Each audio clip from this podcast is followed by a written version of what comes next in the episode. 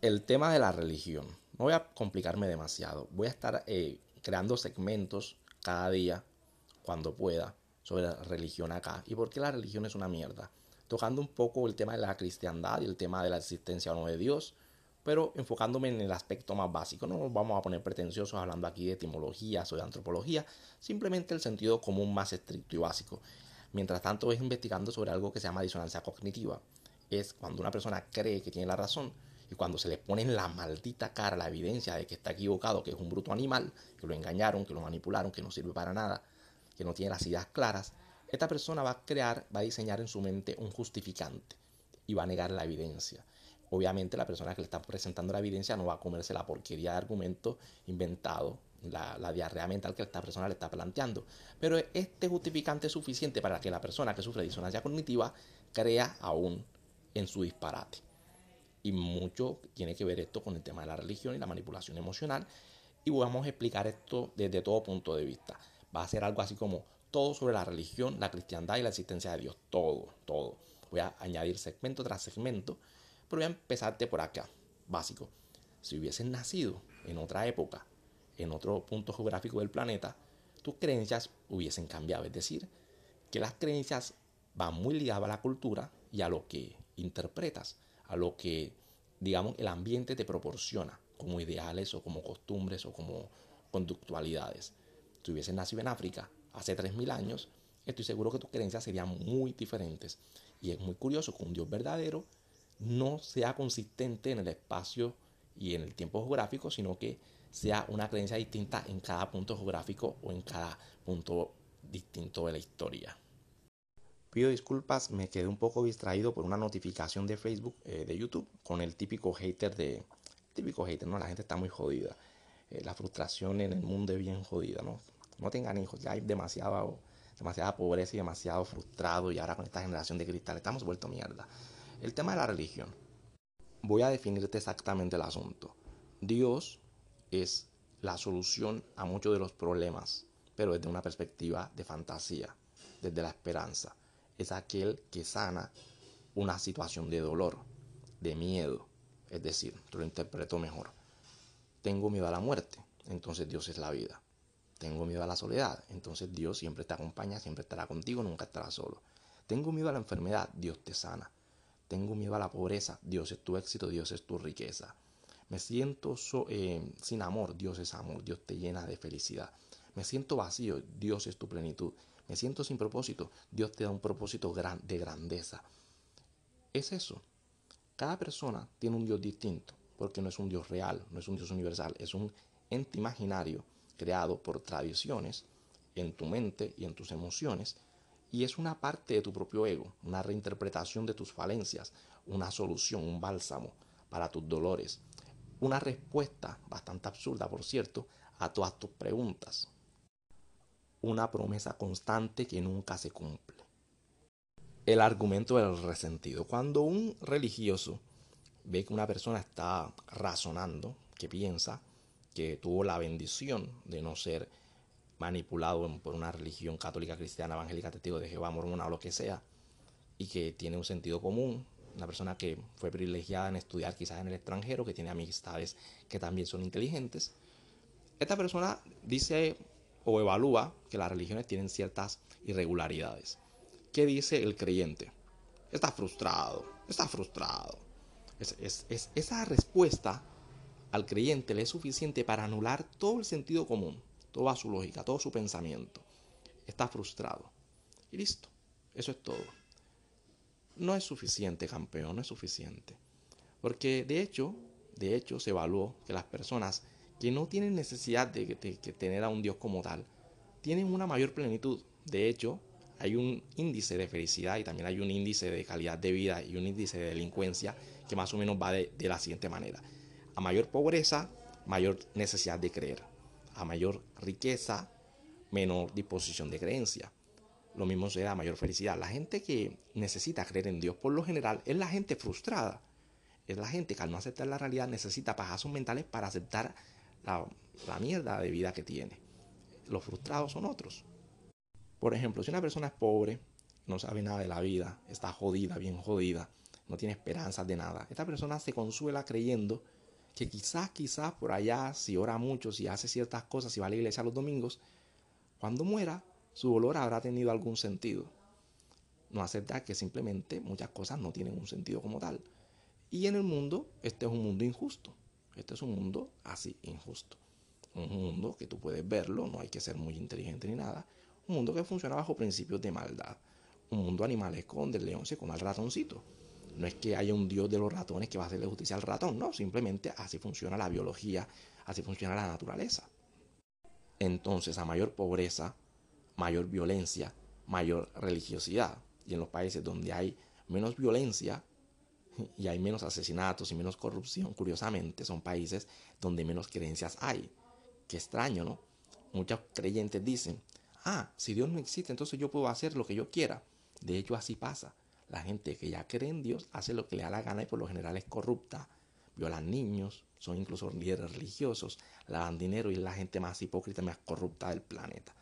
Y mucha gente que tiene buena calidad de vida, educación y no tienen tantas creencias, en esos países el índice de delincuencia, de corrupción y de asesinatos es muchísimo más bajo. Podríamos decir que hasta nulo en comparación. Sigamos con el asunto y es el siguiente. ¿Para qué sirve la religión o creer en Dios? No hay una evidencia de que hay una ventaja real. Es decir, la gente que más cree en Dios y que más fe tenga en Dios y que más ora y que es más religiosa y que es más fanática, no es precisamente la gente más inteligente, no es precisamente la gente con más suerte, no es precisamente la gente más rica, no es precisamente la gente más exitosa. No tienen realmente una ventaja. Es decir, ser religioso, creer en Dios, no sirve para nada. O sea, estamos hablando de algo que no sirve para nada, pero que aparte te pide dinero. Tienes que darle dinero a tu líder religioso. Pierdes tiempo, tienes que ir de vez en cuando allá. Pierdes demasiado tiempo. Tienes que estar leyendo unos textos antiguos que fueron modificados una y otra y otra vez. Y esto lo supieras si estudiaras un poquito. No tienes que ser muy inteligente tampoco. buscas en Google, buscas unos videitos en YouTube, cualquier plataforma y te sale la información. Cómo esos libros son plagios de plagios de otros cuentos más antiguos y que la credibilidad de esos libros mm, es bastante debatible y dudosa. El cuento de que Adán y Eva que existieron hace 6.000 años, mm, bastante debatible y cuestionable. Ah, pero es que eso es un mito. Ok, aquí empieza el asunto. Esto es un mito. Esto es simbólico. Esto es una metáfora. Esto es una imaginación. Esta es una hematopeya. Esto es una, yo no sé, cada cosa tiene un valor justificante. Entonces, ¿cómo diferencio cuál es la verdad de la mentira? Ah, no, el Espíritu Santo. Ah, ok, el Espíritu Santo. Aquí es donde viene el tema de la revelación. Dios te cogió a ti, una persona sin educación, una persona pobre, una persona bruta, para darte una revelación que básicamente es creer en algo que no tiene sentido y decirte que eres especial por creer en esto. Pero la gente inteligente porque Dios es tan misterioso que a la gente inteligente no la puede convencer, pero sí a la gente bruta. ¿No te parece raro? ¿No te parece extraño? ¿No te suena a manipulación? ¿No se supone que un Dios omnipotente, omnisapiente, omnisciente y con todas las cualidades debería tener las capacidades mínimas de saber llegarle a todo el mundo? ¿Por qué únicamente o casi exclusivamente depende de que la gente sea bruta para que puedan creer en él? o pobre o con bajo nivel académico. Pero en proporción a que tú estudias, a que tú evalúas, a que tú usas tu cabecita y te das cuenta de que te están manipulando, de que te vieron la cara de bobito, de pendejito. Mira, hay que mirar un poquito de historia, ¿no? No, es muy difícil. Año 1500, en Latinoamérica, llegaron los españoles acá a América, invadieron, destruyeron todo e impusieron una religión. Dijeron, esta es la verdad, verdad, verdad, y si no me crees, te mato y te quemo vivo y te torturo. ¿Tú piensas que un Dios real opera de esta manera? En serio, campeón, es que no es tan difícil. Otro tema, los líderes religiosos. ¿Te has dado cuenta que los máximos líderes religiosos del mundo tienen mucho dinero? Cuando la Biblia te dice que el problema es el dinero, ¿no? que reparte el dinero a los pobres, que no sé qué, y esta gente acumula y acumula y acumula dinero. De hecho, yo recuerdo que el pastor del barrio era el único que tenía carro. Y los feligreses iban con su hermosa sonrisa a pie gente que de luego cuando regresaba de la iglesia a su casa no tenía ni para comer. Pero cuando tenía un problema el pastor, el pastor les pedía dinero. Pero cuando ellos tenían un problema, el pastor les decía, pídanle a Dios. que no, que no, ¿qué te puedo decir? Estos son los mismos que violan niños, que roban a la gente, que engañan a la gente, que juegan con y manipulan a la gente. Y tú piensas realmente que los dioses o Dios utiliza personas corruptas para transmitir su mensaje. ¿En serio crees que funciona así? No, no, no. Los otros no, los que no son religiosos, pero creen que Dios existe. Entonces tú crees que Dios habla a tu corazón. ¿Y por qué tu Dios no es el mismo Dios de la otra persona? Exacto. Dios es simplemente el reflejo del ego de cada persona. Dios me hará justicia a mí. Dios mira el mundo como yo lo miro. Dios juzga como yo juzgo. Yo soy bueno para Dios, pero los demás son malos. El bueno soy yo. Es tu ego, campeón. Tienes que ir a un psicólogo. Estás loquito. La música cristiana. Mucha gente, aunque no es muy religiosa, aunque no tiene mucho conocimiento en temas de teología, dicen, no, eso es muy complicado, yo no sé de eso, pero yo siento a Dios en mi corazón porque escucho una música cristiana y me pongo a llorar. Bien, la música mueve emociones. Me siento solo, nadie me quiere, pero algún día yo venceré y Dios Jehová te dará justicia porque tú fuiste elegido, Dios vio, tú eres la princesita de sus ojos, tú eres la... Manipulación emocional. Manipulación emocional normalmente eh, vienen de los traumas de la infancia. Violaciones, soledad, pobreza, miseria, frustración, fracaso, enfermedades.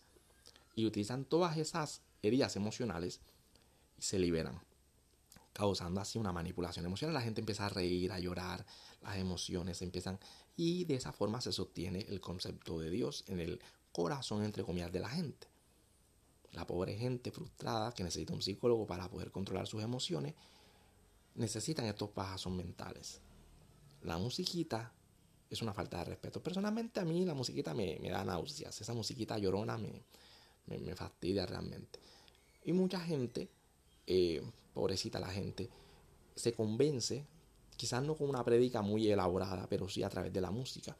Eres mi universo, oh Dios, hoy soy la niña de tus ojos. madura, madura. Esto es una catarsis sobre temas de religión. No es mi intención ni me interesa convencerte de nada. Mi intención es simplemente hacer mi catarsis personal sobre el tema de la religión que es bastante eh, abrumadora y extensa, fastidiosa. Si quieres realmente documentarte, simplemente hazlo, documentate. Allí están los libros, allí están los links, allí están internet. Coño, es que ya no hay excusa para ser tan bruto. Canales que te podría recomendar que son bastante chéveres. Eh, el Rincón de Emma, que es bastante divertido, me gusta eh, Sapere, que es bastante intelectual, tiene 40 años estudiando teología y descubrió después de 40 años que era una mierda, una mentira. Pobrecito, 40 años perdidos aprendiendo sobre unicornios. Que los unicornios, qué tipos de unicornios hay, que los unicornios de colores, que los voladores, que los que tienen superpoderes. Experto en unicornios. Y está este que es Indigo Creation, que tiene un poquito más mi estilo, pero él sí tiene como intención ponerte a pensar y darte las evidencias, los análisis de por qué la religión es una cagada. Esto no, esto simplemente es una catarsis personal, así que si eres muy generación de cristal, tómalo con calma. Si eres de la vieja escuela, un caballero como yo que, sabes, disfruta las groserías y burlarse de la gente, pues vamos a pasarla rico, vamos a pasarla rico, la estamos pasando bueno. El plan de Dios. Es que trata de entender el asunto. Tú me estás diciendo que Dios necesita enviar a su hijo, desde cuando los dioses tienen hijos, ah, desde siempre, desde la mitología nórdica, las egipcias, las babilónicas, las mayas, las aztecas, las nórdicas, todas las culturas del mundo tienen dioses y tienen familiares de dioses. Es la misma cosa que se repite una y otra vez, y esto también se aplica en el dios hebreo. Dios tiene una familia celestial, la familia celestial, los ángeles, los querubines, los no sé qué, los arcángeles, son conceptos de otras culturas, campeón. No es un Dios universal, es una familia de dioses, lo mismo que los dioses griegos, lo, mismo que los dioses egipcios, lo mismo que los dioses hindúes, y cada uno tiene su mitología, y de hecho esas mitologías se entremezclan entre todas ellas. Entonces, Ah, la mitología de que Dios envía a su hijo para salvarnos. Ah, la misma mitología de Hércules con Zeus. La misma mitología de los egipcios. La misma. Todo se repite, campeón que empezar a leer un poquito, hay que empezar a buscar un poquito, hay que abrir los ojitos. Pero este, el de los hebreos, es el más de mierda que hay. Porque entonces tiene que enviarlo y nos salva matándolo, lo mata, según va al cielo, pero el mundo sigue una cagada y entonces deja la promesa de que algún día va a regresar. Coño, ¿para qué te complicas tanto? Porque no simplemente hace lo que tienes que hacer? Oye, miren, yo soy Dios, pórtese bien, que se porte bien, lo premio, que se porte mal, lo castigo y se acabó. ¿Por qué tienes que hacer un plan tan malo? Es que es un plan malísimo. O sea, si vas a salvar a la gente, búscate un plan más, no sé, más, un poquito más de chispa, un poquito más de sentido común, pero es que es una, una barbaridad. Y él, un plan de fracasos. Fracasaste con Noé, fracasaste con Israel, fracasas, mataste a un poco de gente, volviste a reinar, volviste a fracasar. Es un Dios de fracasos. Es un Dios que no, no, arregla nada. En el cielo, en el mismo cielo lo traiciona el, 30% de su, de su gente. Una de cada tres, uno de cada tres ángeles le echó la guerra. O sea, es un Dios de caos. No, no ejerce control. No hay paz con él. Es el Dios de la guerra. El Dios de los ejércitos. No es un Dios muy, muy inteligente, la verdad, ni muy pacífico, ni muy amoroso. Es un Dios fracasado. Mira el mundo de mierda que tiene, supuestamente. Hay que estudiar, hombre, hay que estudiar. La creación. Mira, vamos a suponer que existe un Dios amoroso, enteramente sabio, enteramente bueno, enteramente poderoso, que tiene todas las cualidades. Y me estás diciendo que no se le ocurrió nada mejor que establecer la cadena alimenticia como única fuente para sobrevivir de, de, la especie, de, de ciertas especies, de ciertos animales, es decir, comerse unos a otros. O sea, que tenemos que comer vacas, cerdos, pájaros, lo cual se perpetúa con el sufrimiento animal y que los animales se devoran entre ellos mismos. Y a diferencia de los humanos, pues los animales sufren muchísimo. Ellos no pueden poner aire acondicionado, ni pueden crear infraestructura. Viven bastante mal. Cuando se enferman, se mueren de hambre solitos. Tienen una vida bastante horrible los animalitos. Y me estás diciendo que el Dios enteramente bueno no pensó en esto. Oye, mira, voy a diseñar unas criaturas para disfrutar de la vida. Y lo único que se me ocurre para que vivan es que se maten los unos a otros y se comen durante milenios, por toda la eternidad se coman los unos por los otros y son millones de millones de millones de millones. ¿Cuántas vacas y cuántos, cuántas aves y cuántos animales no sufren y tienen que ser sacrificados día a día para alimentar a más de 7 mil, 10 mil millones de personas? Y estamos hablando únicamente de los seres humanos, sin contar pues toda la cadena alimenticia en sí. Es espantoso. Es espantoso. Es decir, ni, ni siquiera un psicópata, ni siquiera a un psicópata se le ocurre semejante cosa. Hay que estar muy enfermo, muy enfermo, para decirse y hacerse llamar a sí mismo la persona más inteligente, más sabia más buena, cuando se le ocurren semejantes ideas. Y que ese sea el principio de la creación. Oye, búscate otra cosa. Que no necesitamos eh, de comer. Que no suframos de hambre. Que no suframos de violencia. Que no sufra el cuerpo Nuestros cuerpos están llenos de nervios que sufren dolor constantemente. Tienen el potencial de sufrir infinitamente. Y el placer es mínimo. O sea, tú comes, es placentero y luego se va el placer. Y luego viene el dolor, que es el hambre que te obliga a volver a comer. Es un círculo, es como subir una piedra a una montaña y la piedra cae, ¿no? El mito, el mito ese de, de subir una piedra y la piedra se cae y vuelve a subirla y vuelve a caer. Así es la vida comes y tienes que volver a comer, trabajas y tienes que volver a trabajar. Y todo en un círculo constante diabólico, satánico. Eso no es, eso no es normal. Y la gente cree que esto es maravilloso, los grandes placeres de la vida. No sé, dile eso a los que mueren de hambre. Dile eso a los enfermos que desean con todas sus fuerzas morirse. Dile eso a los animalitos que están sufriendo. El gran regalo de la vida, este es otro tema.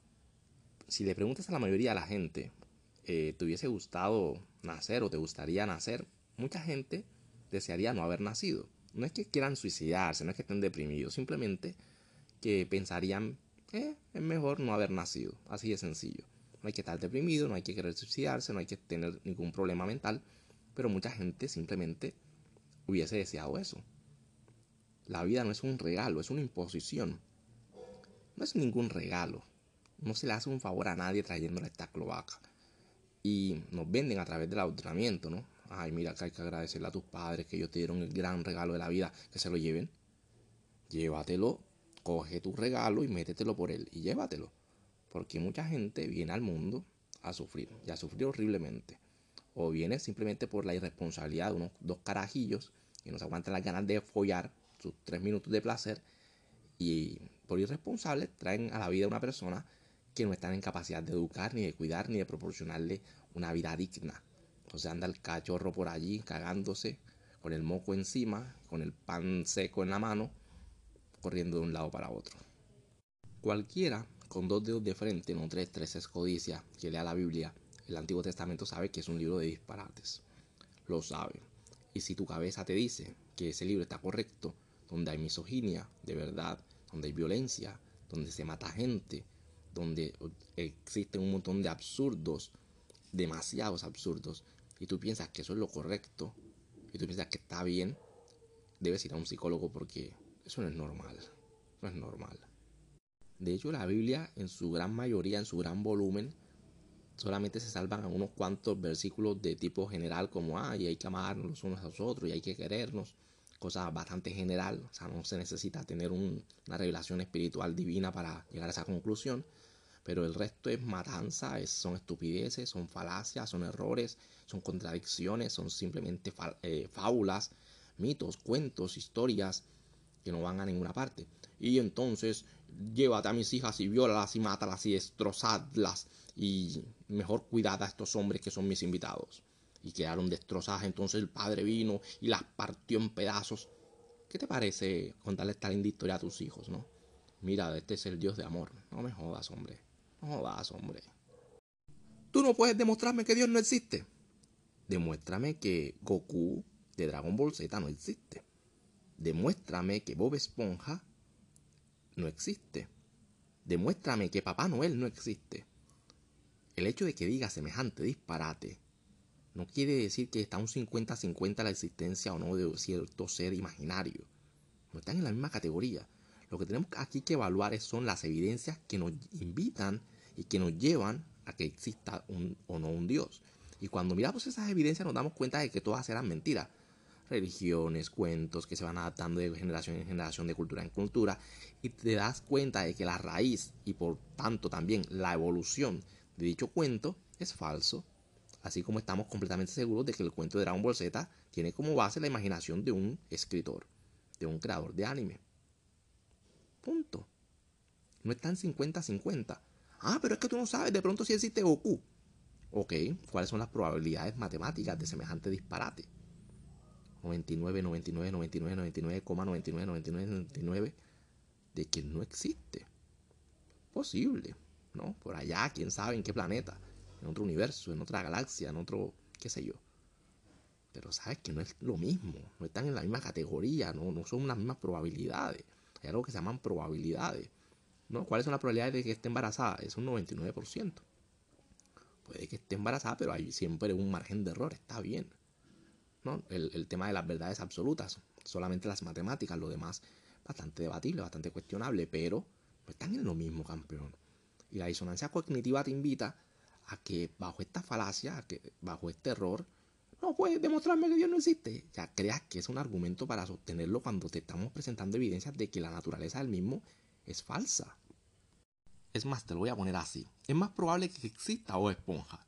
Es más probable que una esponja cayó al fondo del mar y había una piña en el fondo del mar y la esponja, a través de eventos biológicos, se llenó de bacterias y cobró vida y cayó una ropa de smoking y se metió en el smoking y vive con la, dentro de la piña y tiene una amiga que es una estrella de mar y tiene un caracol que es la mascota. Es más probable que exista o esponja en el fondo del mar a que exista tu viejo barbón que todo lo ve y que todo lo puede y que a todos nos quiere matar en el cielo.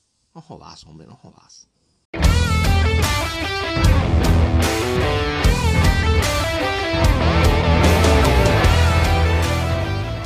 Hola, soy Mauricio José Schwartz y esto es El Rey va desnudo. Hace unas semanas hice un vídeo preguntándole a los creyentes por qué creían, enfrentados a ciertas contradicciones que podrían tener sus libros sagrados, concretamente por el que está más cerca de, de mi experiencia, que es la Biblia, porque yo me crié católico y me crié cristiano. Y, entonces bueno, yo presentaba estas contradicciones preguntando, bueno, ustedes ante esto, ¿cómo es posible que sigan creyendo y no se planteen la idea de que probablemente esto no es precisamente real? Eh, desafortunadamente los creyentes no me entendieron, pensaron que yo quería que me resolvieran las contradicciones con argumentos, algunos de ellos más viejos que los coches de caballos. Al final nunca pude enterarme por qué algunas personas que creen de manera muy, muy sincera cierran los ojos a las contradicciones que tiene su propio cuerpo doctrinario, sus religiones. Pero también pensé que era buena idea corresponder a los creyentes dándoles la oportunidad de que me preguntaran a mí como ateo declarado cualquier duda que tuvieran respecto a cómo es un ateo, cómo es cómo puede pensar alguien como yo, cómo puede enfrentar la vida alguien como yo, cómo puede asumir las cosas alguien como yo, para de alguna manera de abrirles los ojos a la realidad de unas personas que en general no conocen y además no tienen ningún interés en conocer, me vi demasiado ingenuo. Desafortunadamente me encontré con poca buena voluntad por parte de los creyentes. me ofrecían homilías y parrafadas enormes, seis, siete párrafos, eh, sermoneándome, o bien trataban de retarme o de vencerme dialécticamente, de humillar al ateísmo, con ciertos recursos retóricos, algunos de ellos ya bastante rancios, como vamos a ver, pero en plan de he logrado atrapar al ateíto. Ajá, ¿eh? A ver, contesta esto. Es actitudes que yo pensé que no, pienso que no son conducentes a ninguna especie de diálogo, ni mucho menos. Luego hubo dos vertientes muy interesantes en cuanto a a mi posición como ateo, a, la, molestia ante mi posición como ateo. La primera es esperar que Dios me ilumine y algún día caiga sobre mí el don de la fe, porque por lo menos en el catolicismo la, la fe es un don, y entonces pueda yo creer finalmente en Dios y salvar mi, mi alma inmortal. Algunas personas desean eso de muy buena voluntad, otros lo que esperaban es Vas a ver cuando te mueras y estés frente a Dios y entonces verás que si existe, ah, pero será demasiado tarde y te lanzará a lo más profundo de los infiernos. Y solo les faltaba reírse así como los, como, como los, los villanos. Los villanos de dibujos animados porque les provoca un enorme placer la idea de que yo sea castigado por no creer, lanzándome a lo más profundo de los infiernos a sufrir no un tiempo, para toda la eternidad y no cualquier cosa, sino los más terribles horrores que la Iglesia Católica al menos nos dice están destinados a quienes caen en los infiernos. Este placer enorme que a algunas personas les da la idea de, de mi caída a, a los infiernos es muy revelador del tipo de actitud que promueve la religión en sus creyentes. Esta idea de que si tú hablas en nombre de Dios o si estás del lado de Dios, puede ser todo lo cruel, todo lo brutal, todo lo malévolo, que se te dé la gana. Y ese es uno de mis problemas precisamente con la religión. En fin, el caso es que eh, hubo una serie de preguntas, de algunas de ellas con una mala fe espectacular, pero vamos a tratar de responderlas. Y quizás la primera es una que les preocupa a muchísimas personas y lo han dicho a lo largo de muchos videos en los que he tocado temas de este tipo, y es ¿por qué hablan de Dios?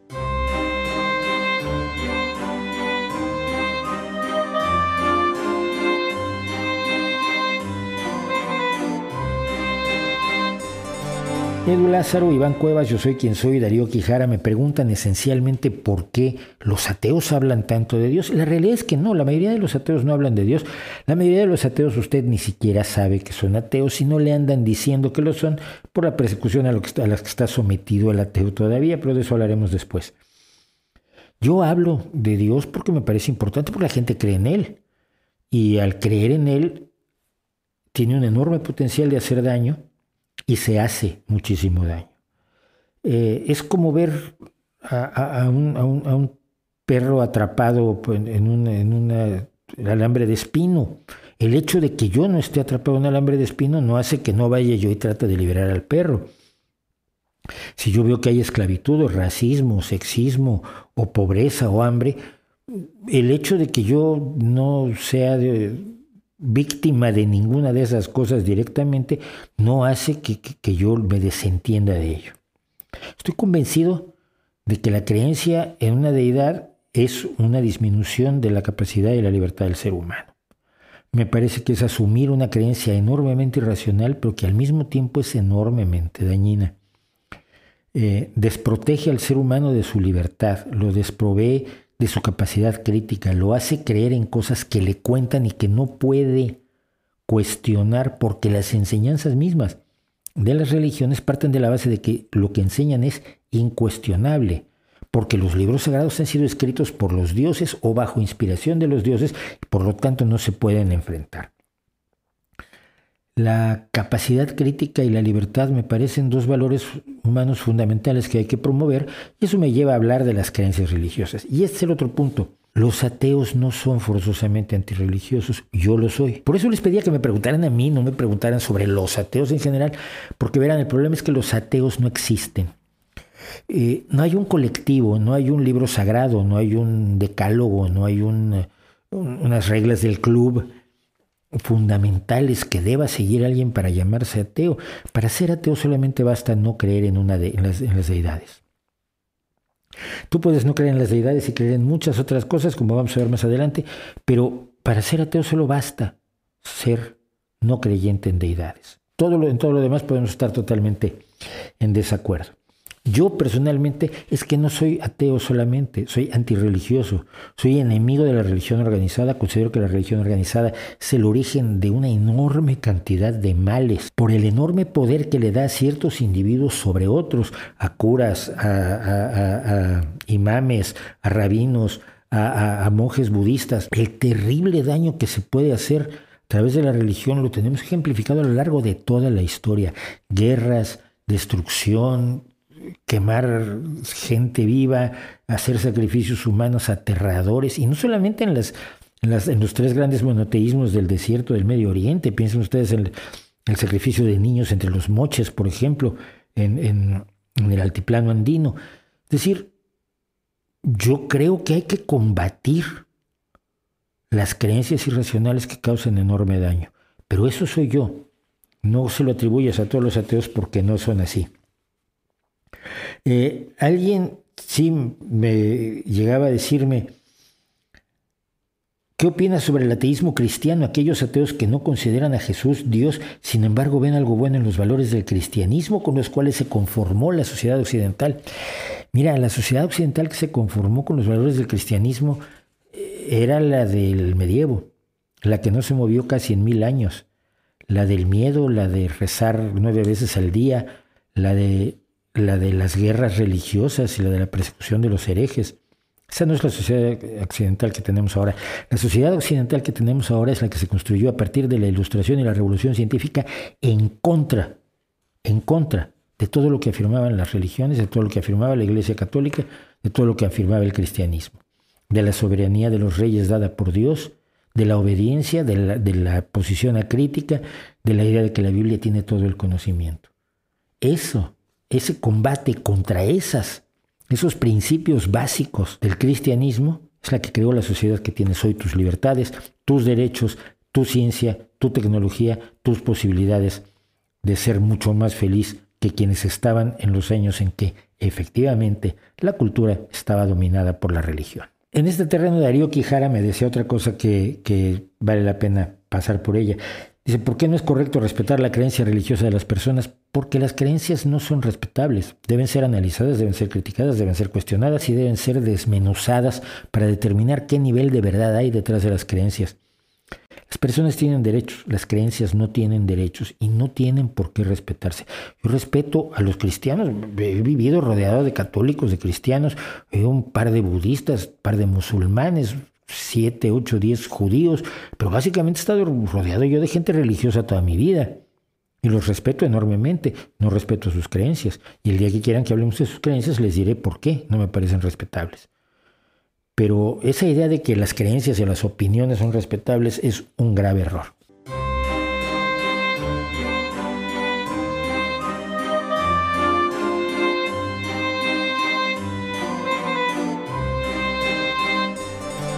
Me decía Eliel Morales que si quitaba la idea de lo divino de mi cosmovisión, ¿qué queda entonces en su lugar? Mi cosmovisión normal y corriente. Mira, te voy a poner un ejemplo y me salto todo lo que dijiste sobre cómo definías tú lo divino para ver si yo caía en, en aceptar tu definición que no acepto. Si tú mañana quitas a todos los dragones que habitan sobre la tierra, ¿cómo queda la tierra? Igual, ¿no? Queda igual que antes porque no hay dragones, los dragones no existen. Si en mi cosmovisión quito lo divino que no existe, porque solo conozco lo material, lo natural, lo real, queda exactamente igual, no necesita absolutamente nada. Humberto On y otros varios me preguntan sobre el Dios de Spinoza y el Dios del deísmo. El Dios de Spinoza es, eh, la idea de Spinoza era panteísta en el sentido de que todo es Dios. ¿Puedes creer en ese Dios? sí, claro, puedo creer en ese Dios, pero no es el Dios del que generalmente se habla. Es un truco filosófico para eludir el problema que nos presentan los dioses en los que creen las religiones. Eh, yo, lo mencionaba en mi libro No por Dios con la idea de un amigo mío que lo, lo decía cuando teníamos 18 años. Supongamos que Dios es el hidrógeno. Llamamos Dios al hidrógeno que fue el inicio de todo, porque en el Big Bang lo primero que hay es hidrógeno, luego viene el helio y los demás elementos y demás. Y entonces decimos Dios es el hidrógeno. ¿Creerías tú en Dios? Sí, claro, creo que el hidrógeno existe porque es demostrable su existencia. Pero eso no es Dios. Eso no es el concepto que usamos habitualmente de Dios. Y no, no hay nadie postrándose de rodillas ante el hidrógeno, quemando el incienso o poniéndole veladoras al hidrógeno o encomendándose al hidrógeno al tirarse en paracaídas. Los dioses que son coartadas o subterfugios filosóficos, como el dios de, Spinoza o el dios del deísmo, el dios que es el que arranca el universo y luego ya se retira y se va, es absolutamente irrelevante, es un Dios que igual no está allí y no pasa nada. No es un Dios que cumpla las funciones que los dioses han cumplido en las sociedades humanas. Entonces, es básicamente una forma de rehuir el tema de Dios, cambiando las definiciones y convirtiéndolo en un asunto semántico. las discusiones semánticas me aburren. Y Yamil Villarroel me dice cómo rebatir el argumento del primer motor, el de, Santo Tomás de Aquino.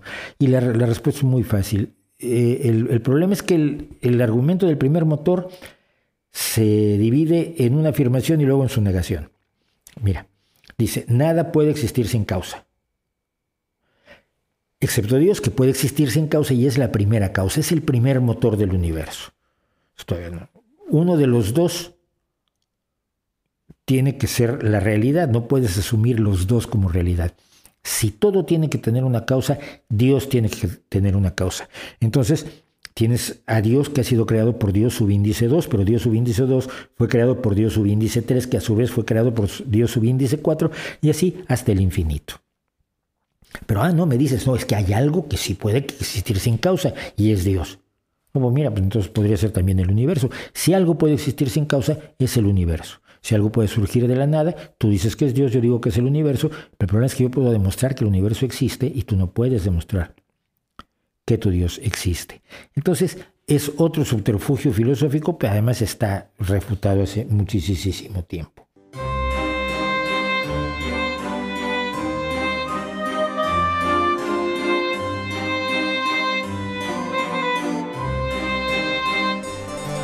En el terreno de la ciencia lo que más les preocupa es la actitud de los científicos. Y me dice Eloy X, ¿por qué los hombres de ciencia de la antigüedad, a los que la humanidad debe descubrimientos científicos, teorías, etcétera, eran creyentes? Porque no había otra forma de ser, no estaba planteado. Eh, eh, aunque ya las críticas a muchas de las afirmaciones acerca de los dioses ya están planteadas por los antiguos griegos, eh, la realidad es que no se planteaba la posibilidad de ser ateo. Hay un ateísmo muy primigenio en la Edad Media y en el, y en el Renacimiento la gran mayoría de las personas eran creyentes en muchas cosas, pero no, no, no, no solo en, la religión. Eh, Newton era un, era un creyente en la numerología y, Kepler era, hacía también astrología. Es decir, no podemos pedir que los científicos supieran lo que, no se sabía, lo que no se sabía, porque lo que se descubrió en la revolución científica fue la ignorancia. Hasta ese momento las religiones, todas las religiones y las filosofías afirmaban que lo sabían todo. Se aseguraba que los libros sagrados tenían toda la sabiduría que el ser humano necesitaba. Hoy en el Corán se dice eso respecto del Corán y por eso en las escuelas eh, islamistas, en las madrazas, no se enseña más que el aprendizaje de memoria del Corán porque se supone que no necesitas nada más, ni biología, ni física, ni matemáticas, ni medicina, porque ya está todo en el Corán. Pero lo, que se descubrió, lo que descubre la revolución científica es que en realidad no sabemos lo que creíamos que sabíamos. Y entonces busca una forma de saber con más certeza. Y entonces lo que no sabemos descubrimos que es muchísimo, muchísimo más de lo que sabemos. Pero en aquel momento los hombres de ciencia eran creyentes porque no quedaba de otra que ser creyente. Los que puedan haber sido ateos lo eran. O los que eran solamente críticos de la iglesia podían encontrar el fin que encontró Giordano Bruno. quemado en el año 1600 en Roma. Pero luego dices, ¿por qué los hombres de ciencia actuales son ateos? Y tampoco es cierto, hay muchos hombres de ciencia que no son ateos. El punto es que cuando hacen ciencia no están tomando en cuenta sus creencias religiosas, sino solamente están tomando en cuenta el conocimiento científico. Es el caso de Lemaitre, el descubridor del Big Bang, que era, que era un físico del Observatorio Vaticano, pero que a la hora de hacer sus observaciones sobre el universo no le estaba haciendo ningún caso al Génesis. Sus descubrimientos de hecho van contrarios al Génesis y él quizás en su cabeza encontró la forma de conciliarlos, pero no, no usó sus creencias religiosas para hacer sus fórmulas. Y esto es lo fundamental. Los hombres de ciencia muchas veces cuando creen en, cuestiones irracionales encuentran la forma de manejar su disonancia cognitiva, es decir, creer en dos cosas distintas al mismo tiempo o, alternativamente. Cuando están en la iglesia creen que Dios hizo el mundo en seis días y cuando están haciendo física creen que el universo tiene 13.800 millones de años. ¿Cómo lo hacen? No lo sé.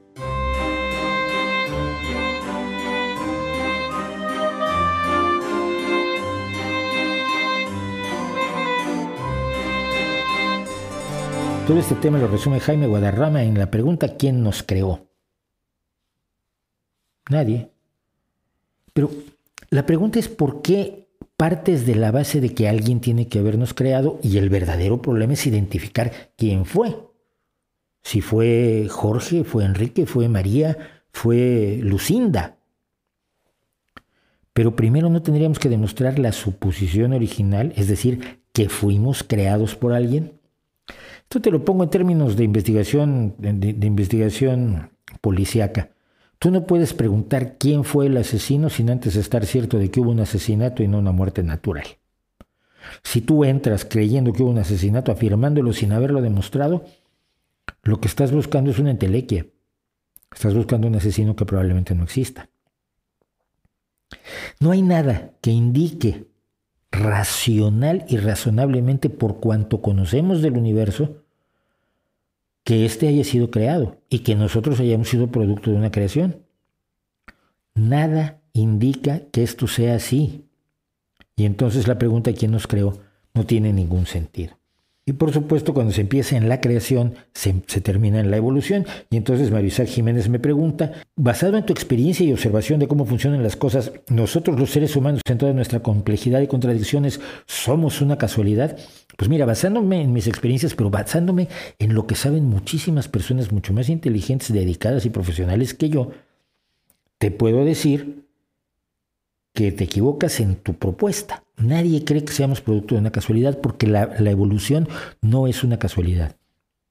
La evolución es una variación aleatoria de las crías de cualquier, de cualquier animal vivo cuyas crías no son idénticas, no son clónicas, tienen una variación natural aleatoria y esa aleatoriedad se ve enfrentada a las condiciones reales del medio ambiente que las rodea.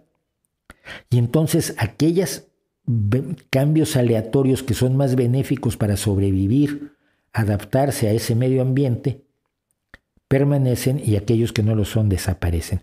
No es una casualidad así vagamente como muchas personas caricaturizan la evolución. La evolución es la aleatoriedad medida, limitada, orientada siempre por la realidad del entorno de los seres vivos. Y Javier Gispert, que parece que era ateo y se le quitó con esta pregunta, porque pensaba que, todo y todos somos solamente química interactuando en el universo, que no es exacto porque la química es física, entonces primero que nada somos la física interactuando en el universo, pero dice que está consciente de su existencia y por lo tanto me pregunta, ¿puede la química generar autoconciencia?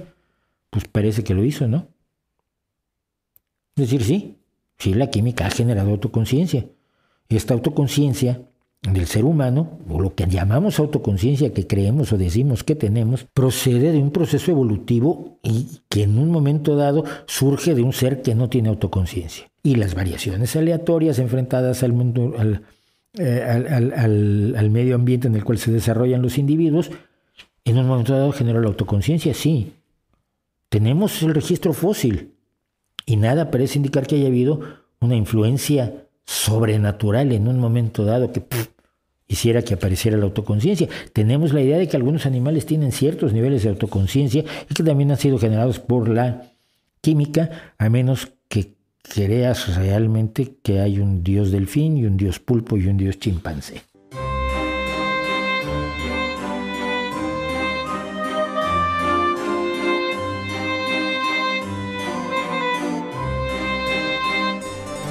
Leomo me dice que cómo reacciona un ateo ante el problema de la maldad.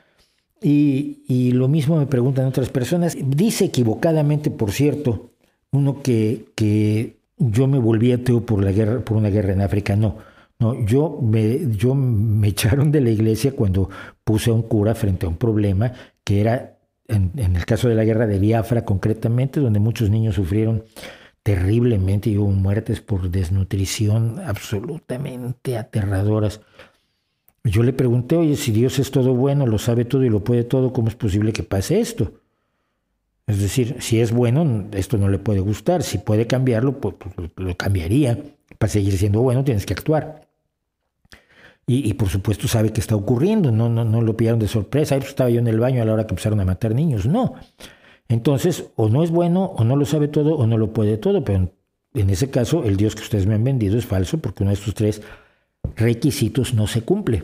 Y el cura, que además un, cura de parroquia pequeñita, lo que hizo fue enojarse conmigo y echarme y decir que me había excomulgado, pero luego cuando pedí mi cédula de excomunión al cardenal de México, nunca me la dio. Pero no me volví ateo por eso, simplemente fue a partir de ese momento que fui con mi familia y les dije, miren, conmigo no cuenten para esto. Pero la maldad existe. Y el problema de la maldad lo enfrento de la siguiente manera. Todo combate eficaz a la maldad lo han hecho los seres humanos. Ningún, ningún combate al dolor, al sufrimiento, a la crueldad, a la esclavitud, a la tortura, al abuso, se ha resuelto por la vía de la deidad. En todos los casos han intervenido seres humanos que han decidido que es inaceptable mantener eh, la maldad como parte de su vida. Quien ha reducido la maldad a lo largo de la historia y, de manera clarísima, de manera demostrable, ha sido el ser humano. Entonces yo tengo claro que la maldad existe y como Dios no existe, el combate a la maldad lo tenemos que hacer nosotros. Decía que Caballero Fresnillo me pregunta, un ateo de dónde toma su moralidad, pues de la realidad de lo que consideramos que es bueno y de lo que consideramos que es malo. El sufrimiento es malo. La mayoría de los seres humanos, salvo algún masoquista con, serios problemas, te va a decir que el sufrimiento es malo y evitar el sufrimiento es bueno. Que el miedo es desagradable y el liberarse del miedo es agradable. Que no comer es desagradable y comer es agradable. Que no vivir en la miseria es agradable. Uno no necesitas mucho más para, para, establecer una moralidad clarísima. Cualquier acción humana que disminuya el sufrimiento, que disminuya el miedo, es que es una base tan sólida, es una base tan impresionante, tan abarcadora de la experiencia humana, que es difícil necesitar más. Puede que no sea bastante, pero es un principio sólido. Reducir el sufrimiento, reducir el dolor, reducir el miedo, reducir la angustia, es bueno provocarlos. Por lo tanto, es malo. Y no necesitas ir demasiado lejos. Pero hay otra cosa, y está el hecho de que somos un animal social. Y si somos un animal social, lo bueno es que seamos solidarios y nos apoyemos como sociedad, porque así es como hemos sobrevivido. Como veremos después por algún comentario que tengo, eh, cuando estamos solos somos comida, somos, fuimos comida, éramos presas, somos una especie que era un alimento fundamental de los depredadores de la sabana africana. Y solos lo seguimos siendo. Pero en sociedad, apoyándonos entre nosotros mismos, multiplicando nuestras fuerzas unos con otros, subsanando las deficiencias de unos con las, con las virtudes de otros, logramos ser lo que somos. Por lo tanto, esto es esto, la sociedad la acción en sociedad, la solidaridad en sociedad es buena. Esas fuentes de la moralidad creo que son perfectamente válidas y mucho más válidas que la, que la moral religiosa, porque la siguiente pregunta es, ¿un ateo cómo ve la moralidad de los creyentes? Bueno, la ve como algo que no es moral, es simplemente un negocio, un intercambio, una, una operación comercial. Mira, yo me porto bien y tú me premias. Me das el paraíso y me prometes no castigarme en el infierno. La gente que actúa así no está actuando bondadosamente, no está actuando moralmente, está actuando por mera conveniencia en una operación en la cual puede no querer ser bueno, no querer hacer lo correcto, pero hacerlo por conveniencia personal, no por el bien que puede causarles a otras personas, no por el hecho mismo de que sus acciones sean las adecuadas, sino porque le convienen. Entonces, las, morales, las moralidades derivadas de las religiones a mí me parecen meramente operaciones de intercambio comercial que no tienen nada que ver con una auténtica moral. Angélica León me dice, como ateo, ¿cómo logran causar el deseo de que exista alguien supremo que solucione el dolor o la injusticia de la humanidad? Es que es precisamente ese es el punto, que al existir la maldad, los únicos que podemos hacer justicia somos nosotros. Los únicos que podemos evitar el sufrimiento y castigar o detener a los malvados somos los seres humanos. No podemos endosarle la, la, resolución de los problemas a la vida posterior. Mira, ya comerás cuando vivas después, ahora te voy a dejar sin comida. Eh, no, ya, ya se hará justicia en el otro mundo con este señor que fue una malísima persona y que sigue siendo una malísima persona. No, eh, la justicia la tenemos que hacer los seres humanos precisamente porque sabemos que no tenemos ningún indicio de que existe esa vida posterior a la cual le pudiéramos endosar la responsabilidad de crear un mundo mejor. Y no lo hemos hecho, afortunadamente nos dedicamos nosotros a crear un mundo mejor. Y antes de entrar más a ese tema, que es el tema de la muerte, Fabián Martín, que estaba furioso conmigo, me dijo de todo. me dice cómo se refuta desde el ateísmo. No lo sé, yo solo sé desde mi punto de vista como Mauricio. El ateísmo no es lo mío, soy solo un ateo. Pero ¿cómo refuto yo la famosa sentencia dostoyevskiana de si Dios no existe, todo está permitido? Precisamente al revés. Si Dios existe, y tengo un video que voy a, eh, eh, en la descripción está el enlace, si Dios existe, todo está permitido. Puedes matar, violar, torturar, despellejar a quien te dé la gana, y si te arrepientes y te confiesas, está permitido. Con Dios todo vale. Con un Dios que todo lo perdona, todo está permitido. En una sociedad con principios morales estrictos y con un sistema de convivencia razonable para garantizar la mayor felicidad posible de la mayor cantidad posible de los miembros de la sociedad, hay cosas que no están permitidas. Y no necesitas a Dios para que no estén permitidas. Lástima que Dostoyevsky no se dio cuenta. Y pasamos entonces al otro tema.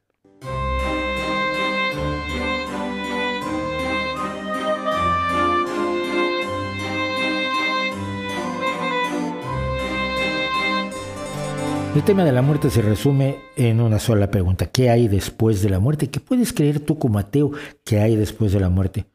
Pues nada. La muerte es el fin. Eh, cuando yo me muero, ¿a dónde va la circulación de mi sangre? No va a ningún lado, cesa, termina, deja de producirse. ¿Dónde va mi digestión? No, mi digestión no va al, cielo de la, de la digestión. Desaparece, deja de producirse porque es un mecanismo de mi cuerpo. Mi personalidad, mi conciencia, lo que los teístas llamarían mi alma, es un producto de mi cerebro y lo podemos ver en las, lesiones cerebrales, cuando hay lesiones neurológicas, puede cambiar la personalidad de una persona radicalmente, puede perder la memoria, puede olvidarse incluso de quién es, puede cambiar sus sentimientos. Todos los indicios que tenemos nos dicen que es esta pequeña masa que es nuestro encéfalo en la que está contenido lo que llamamos, lo que llamamos el alma, la personalidad, la esencia de nosotros mismos. Es su funcionamiento el que produce esta personalidad. Al dejar de funcionar, esa personalidad desaparece, porque además no tiene otro sustento donde estar, no, tiene dónde, dónde realizarse, dónde hacer sus operaciones de ver, de escuchar, de pensar, de reaccionar, de temer, de querer, de, de sentir alegría o tristeza, porque todo eso pasa en nuestro encéfalo. Entonces, parece que lo que hay es nada.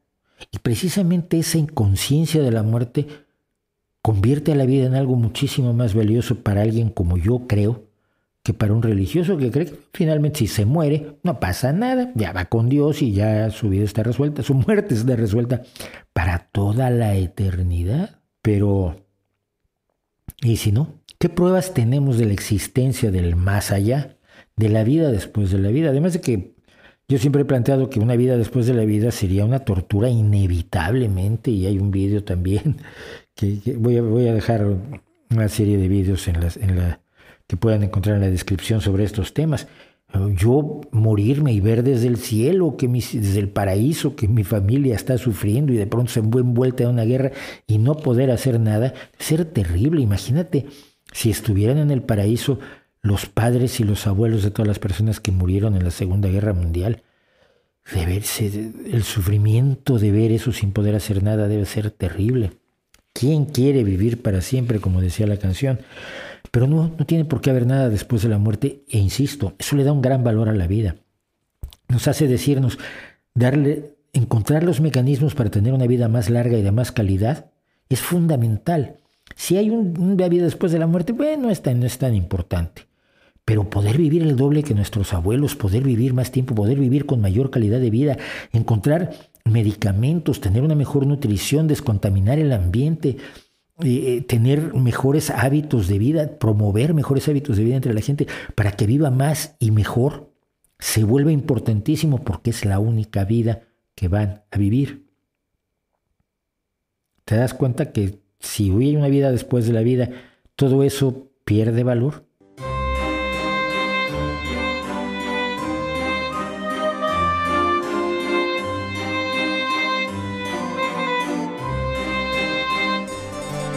Me preguntan mucho por qué la derecha se relaciona tanto con la religión o por qué la izquierda parece ser más atea o a veces, sí, más atea, aunque después tenga creencias de lo más irracionales respecto del misticismo y, todo aquello que describía en la izquierda Feng Shui, por cierto.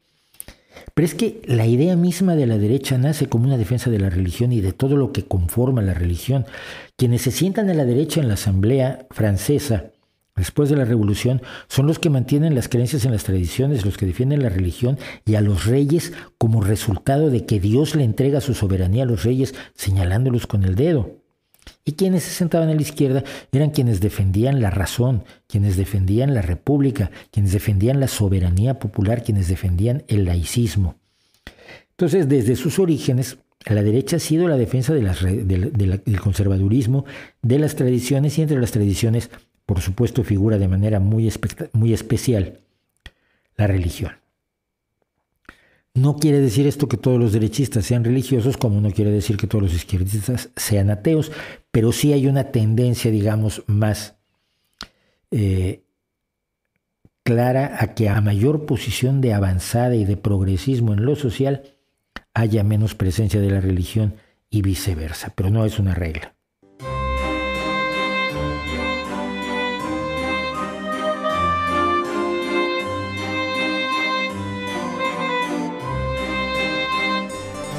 Dice Alejandro Martelo, ¿cómo se dio tu proceso de pasar de creyente a ateo? Ya lo he contado yo tengo la impresión de que nunca creí realmente, pero tuve muchas ganas de creer, porque yo veía que la gente en la iglesia parecía estar contenta y después de rezarle a un, muñeco de madera ahí, que, que es San Pascual, pues salían con una sonrisa beatífica que yo admiraba, yo envidiaba, pero yo me daba cuenta que era un muñeco de madera. Y dudaba mucho que tuviera poderes sobrenaturales. Entonces creo que nunca fui realmente un creyente. Eh, dice, me considero abiertamente agnóstico y pienso que más adelante podría llegar a ser ateo. Este punto lo he tocado muchas veces y lo voy a tocar de nuevo aquí en este ya larguísimo video, lo siento. El agnosticismo es una posición filosófica. Yo no puedo demostrar que Dios no existe. Puedo decir que todas las evidencias que me han mostrado de todos los dioses me resultan insuficientes. No creo en la existencia de Dios. Es decir, no puedo demostrarla, por lo tanto soy agnóstico, de gnosis conocimiento. Soy agnóstico. No sé con certeza que no exista algún Dios de alguna de las formas que se van inventando algunos. no lo sé. Me parece altamente improbable, pero no lo puedo afirmar con absoluta contundencia. Pero vivo como si no existiera. No creo que exista. El ateísmo es una creencia. El agnosticismo es una posición respecto del conocimiento, el ateísmo es la posición respecto de la creencia. Yo soy agnóstico en el, terreno filosófico, cuando me llega alguno de estos altaneros, a ver, demuestra que Dios no existe. No, pues lo puedo mostrar. Pero bueno, tú demuestra que sí existe, igual me convences. Pero desde ese punto de vista soy agnóstico, pero desde el otro punto de vista soy ateo en el sentido de que dudo tanto que exista que no creo que exista y no, no juega ningún papel en mi vida. Las nuevas generaciones escandinavas comienzan a ser o formarse como ateos, siendo sociedades más avanzadas que nuestro México, quien Jorge, Contreras me escribe desde México, ¿consideras que este hecho vaya a marcar la gran brecha religiosa tecnológico? No. Y voy a unirte a la siguiente pregunta, que es la de Alejandro RZ. ¿Qué factores hacen que una sociedad haya cada vez más ateos? Usted ha señalado en repetidas ocasiones que la abundancia y las mejores materiales las mejoras en materia de calidad de vida son muy importantes. ¿Cuáles son otros factores que inciden con igual importancia? Yo creo que ninguno. Eh, no es un problema tecnológico. La gente puede tener una enorme información tecnológica y seguir creyendo en Dios, sobre todo si tiene el elemento clave para que surja la creencia en Dios, el miedo. Cuando desaparece el miedo, Dios se aleja, se, se difumina. Si tú tienes miedo a que tus hijos se mueran de hambre, si tú tienes miedo a que a quedarte sin casa, si tú tienes miedo a enfermar y no poderte pagar los, los tratamientos, si tú tienes miedo a una vejez desprotegido, eh, si tú tienes miedo a, todo, si tú tienes miedo a ser injustamente detenido, apaleado, torturado, golpeado por capricho del rey o del, del, comendador, Dios es un lugar a donde irte a refugiar espiritualmente, a donde decir, bueno, es mi esperanza, es que Dios me proteja. Nunca protegió a nadie, pero bueno, puedes creerlo y sentir cierto consuelo. Puedes creer que Dios proveerá, como se solía decir. Puedes creer que, bueno, después de todo estás sufriendo mucho en este valle de lágrimas, pero cuando te mueras, ah, todo va a ser maravilloso y vas, vas a pasarlo magníficamente bien y vas a poder comer todos los sándwiches de jamón y queso que quieras.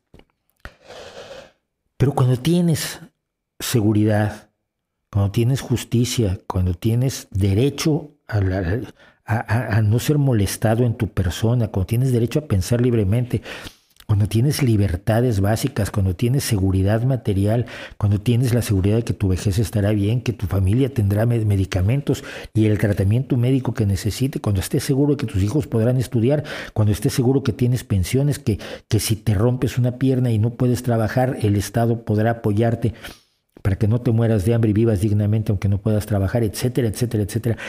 Todo eso que conforma el no tener miedo, ¿para qué? Necesitas a Dios. Eso es lo que ha alejado a Dios de, de, las sociedades que son más opulentas en la medida en que tienen un estado de bienestar más sólido.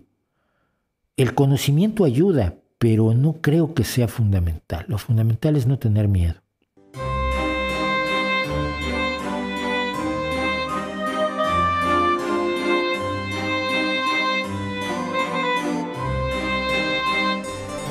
Sería muy bueno poder explicar a los niños y a la gente común de manera coloquial porque es absurdo creer en Dios, pero no creo que sea tarea fácil. Sí es. Señala las contradicciones. Los niños y los jóvenes son muy, muy, muy receptivos a ese tipo de cosas. Yo, he dado muchísimas charlas en institutos y en colegios y que cuando uno descubre una contradicción grave en una creencia extendida y se ríen de ella, sabe uno que la semilla está plantada para que sean críticos de todas las supersticiones con contradicciones. Eh, uno de mis ejemplos de siempre han sido las fotografías de fantasmas, donde yo me preguntaba, bueno, pero ¿por qué el fantasma está vestido? ¿Acaso el, el, vestido se murió y revivió? Estamos viendo el fantasma del vestido porque el fantasma está, o sea, ¿por qué tienen ropa los fantasmas? Si solo murieron ellos y, y estamos viendo su espíritu, pues deberían venir en pelota.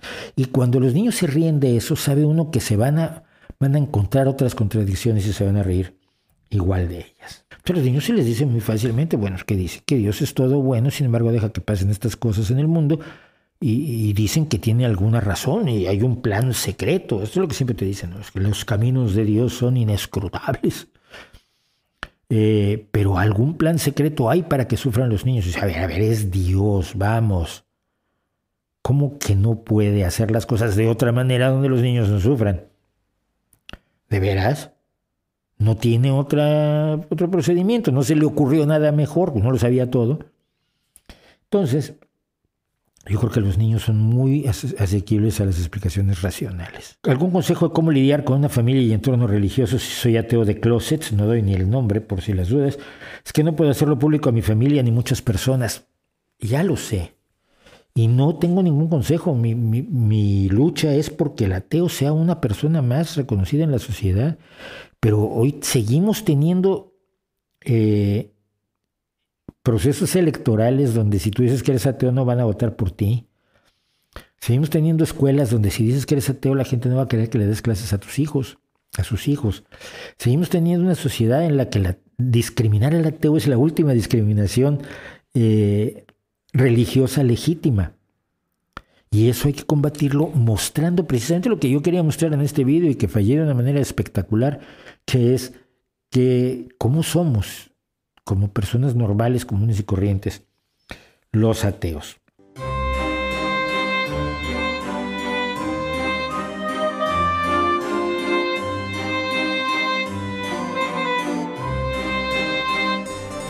Softhog me dice, las religiones pueden ayudar a tranquilizar al individuo ante preguntas que no se pueden responder. La vida de un ateo es más relajada o de más ansiedad. No lo sé. A ver, yo como todos los seres humanos tengo problemas y los abordo como todos los seres humanos, pero sin encomendarme a Dios. No creo estar ni más relajado ni más ansioso que las personas que creen en Dios, porque si tu hijo está en peligro, el que te puedas encontrar un pequeño consuelo en creer en Dios no te quita la ansiedad. Eh, y el que sepas que no existe Dios tampoco te la, te la, quita. Entonces, no, no creo, no creo que esa, esa tranquilidad es de otro tipo, la que tiene el creyente, pero en, la, en, la, los problemas de la vida, yo creo que al final todo creyente sabe que Dios no lo va a ayudar. Porque ha visto a su alrededor que no ayuda a nadie. Porque ha visto a gente rezar con todo el fervor y con toda la dedicación del mundo y recibir nada a cambio. No creo que reduzca la ansiedad. Me parece arrogante creer que nosotros tenemos la respuesta a todo. Esta es otra, otra vuelta a lo mismo, Tzadi Soria. Me parece arrogante creer que tenemos la respuesta a todo, incluido nuestro origen, y las teorías científicas me resultan muy simplistas. Tú has estudiado mecánica cuántica, has estudiado neurociencias. Si eso te parece simplista, eh, ¿cuál es la diferencia entre lo que sabemos y lo que no tiene respuesta? Pues no tenemos la respuesta a todo, lo repito, somos ignorantes. Y nuestra ignorancia es la que nos permite adquirir nuevos conocimientos. Eh, Sadi se molestó mucho porque dije, dije que yo sabía cómo, cómo, funcionaban los creyentes. Dice, ¿de verdad cree que los ateos sí saben lo que pensamos los creyentes? Pues, lo que piensas, ¿no? Pues igual piensas en, cosas muy absurdas, ¿no? Piensas que las cucarachas eh, son, son mamíferos. Pero sé cómo, sí, claro que sé cómo funcionan los creyentes. He estado rodeado de ellos toda mi vida. Y no son demasiado originales, debo decirte. Lo siento. ¿Usted por el hecho de ser ateo cree que es más listo que yo? No, si soy más listo que tú es por otros motivos, pero no es por mi ateísmo. Eh, ¿Cree que el ateísmo ha conseguido hacer una sociedad mejor? Absolutamente, sin duda. Mientras más lejos está la religión del espacio de toma de decisiones de la sociedad, las sociedades han sido infinitamente mejores, pero infinitamente. Es la libertad, es la desaparición del miedo una sociedad laica, ya no te digo una sociedad atea, una sociedad donde la religión sea parte de las tomas de decisiones es infinitamente mejor. Arjuna, para un ateo negar la existencia de Dios implica hacerlo igualmente con cualquier otra concepción de la realidad que sugiera una dimensión trascendental a la existencia material. No, hay muchos, hay muchos ateos que creen en cuestiones sobrenaturales, que creen en cosas preternaturales, que creen en creencias, en, terapias mágicas y en, medicinas fantasiosas y en la llegada de los extraterrestres. Cometemos un error muy grande y es creer que los ateos son una especie de, de club o de religión, de gente que cree lo mismo en todas las cosas. No, ateos solamente somos los que no creemos en Dios, pero de ahí en fuera lo que pensamos es tan tremendamente diferente como cualquier grupo humano.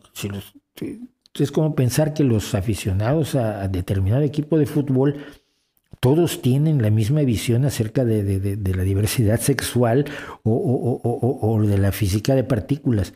No. Si no conforma una cosmovisión como la conforman las religiones. El ateísmo es simple y sencillamente la declaración de la no creencia en una deidad.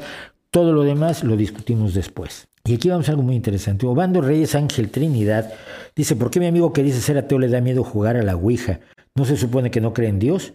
Tampoco debería creer en la existencia del diablo, los demonios que tiene la Ouija, que no tampoco tiene demonios. Hay otras explicaciones a la Ouija, además de la real. Otro que está, eh, uy, este estaba indignadísimo porque esperaba que le respondiera yo en los comentarios, Ricardo Sanabria, que dice, Richard Dawkins confesó en una entrevista que no viviría en una casa donde se dice que asustan. Mi pregunta es, ¿viviría por un tiempo en una casa lejos de vecinos cercanos y dormiría en la noche en la misma habitación donde se sabe que una persona se ahorcó, se disparó con un arma y murió? Probablemente no. Sobra decir que tendría los suministros de alimentos, bla, bla, bla. Pasarías una noche sin problemas en un cuarto de una funeraria sabiendo que en el cuarto contigo hay un cadáver que están velando. No solo eso, ha pasado noches junto a un cadáver velándolo y me he quedado dormido y no pasa nada. Pero mira, el que tengamos ciertas reacciones de miedo no es forzosamente una revelación de la creencia en una deidad o en lo sobrenatural. Es resultado de nuestra evolución. Cuando tú eras un primate, por ponerlo, primate temprano, un ardipithecus, y estabas solo en la noche, en la oscuridad, tenías muchísimo miedo y más vale que tuvieras miedo, porque te iban a comer. Necesitabas huir de la soledad y la oscuridad para dirigirte a donde estaba tu, manada, que es tu protección. Y estamos construidos de esa manera. Entonces, si a mí me dejas solo en la noche, en un lugar donde se supone, o no, sin suponer siquiera que haya nada malo, simplemente un lugar desconocido, lejos de la gente, sin luz, eh, eh, aislado, voy a tener miedo, pero no porque crea yo que crea yo racionalmente que va a ocurrir algo sobrenatural, van a venir los espíritus o algo así, pero estoy construido para tenerle miedo a la oscuridad. Este, este experimento ya se hizo alguna vez en las catacumbas de Edimburgo, si mal no recuerdo, donde se ponía gente absolutamente racional, la dejabas en las catacumbas con cámaras infrarrojas y, micrófonos, pero totalmente sola.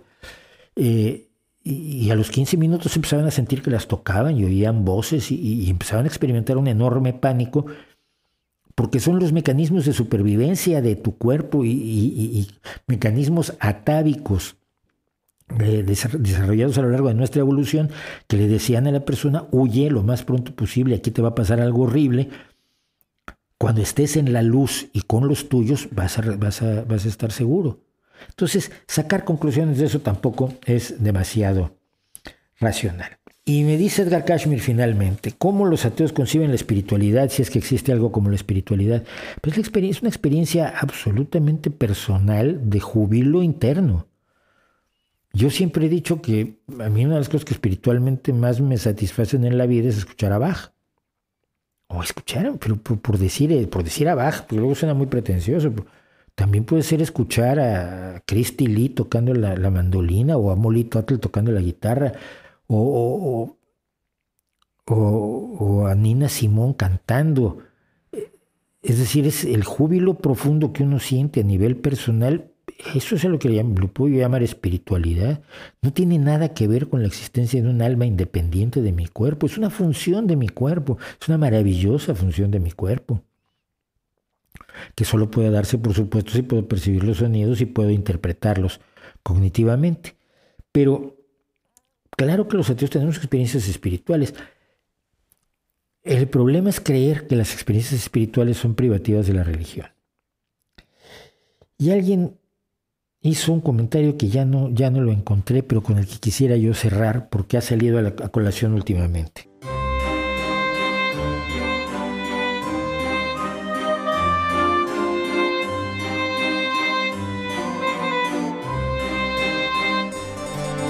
Hace mucho tiempo ya hice un vídeo sobre arte religioso. Porque mira, el arte religioso lo hacían los artistas porque no podían hacer de otro y porque tenían eh, emociones fuertes, importantes y relevantes respecto de la, de la religiosidad. Entonces pintaban aquello en lo que creían, aquello que les emocionaba o aquello que les convenía económicamente pintar. A mí no me importa cuál sea la motivación del artista, lo que me importa es la emoción que me está transmitiendo. Cuando Cervantes me explica en el Quijote la pasión arrebatadora, el amor enloquecido y absolutamente fantasioso que siente Don Quijote por Aldonza Lorenzo, eh, yo sé que no existe el Quijote, yo sé que no existe el Don Lorenzo, ni existió ni existirá jamás.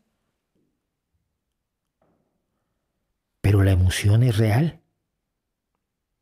La emoción es absolutamente real y esa es la que me dice qué grande, que, lo grandioso de la música religiosa de Bach no es que sea música religiosa, sino que es de Bach que lo grandioso de una pintura como el Jardín de las Delicias no es que sea la interpretación del bosco, del pecado y de la caída del hombre en, el pecado, que es un cuadro eminentemente religioso, sino toda la emoción del bosco que hay expresada en los tres paneles de ese tríptico, o, la emoción de, aquella Magdalena de, Tiziano que siempre se la, se atribuyo a, alguien más, o, o, no era de Tiziano y no se la atribuyo la emoción real del artista es la que me interesa a mí. Construir una grandiosa catedral o construir un grandioso museo de historia natural me es exactamente igual si voy a admirar la belleza de la arquitectura, porque lo que estoy admirando es la obra del arquitecto.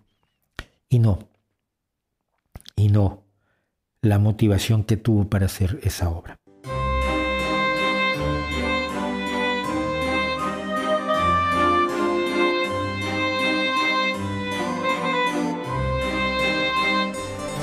Esto fue un fracaso maravilloso, pero espero haberle respondido al menos sus preguntas a algunos de las personas que me hicieron el favor de preguntarme. Eh, el, el vídeo se alargó muchísimo y lo siento, suelo hacerlos de 20, 25 minutos, pero también me parecía que valía la pena. Y lo que quería decir, que no nadie me dio pie a decir, es los ateos somos personas perfectamente normales que no merecemos tampoco la discriminación y los ataques a los que nos vemos sometidos por parte de las distintas religiones y de los creyentes en distintas religiones. No merecemos siquiera la cantidad de, ofensas, humillaciones y, pataditas en los tobillos al ir corriendo por el balón que me han dado eh, quienes se asumieron la idea de hacerle preguntas a un ateo, pero, pero para joder, no por saber. Lo que nos debería interesar es saber quiénes son esas personas que viven con nosotros y no vencerlos, no ganarles a ellos como personas.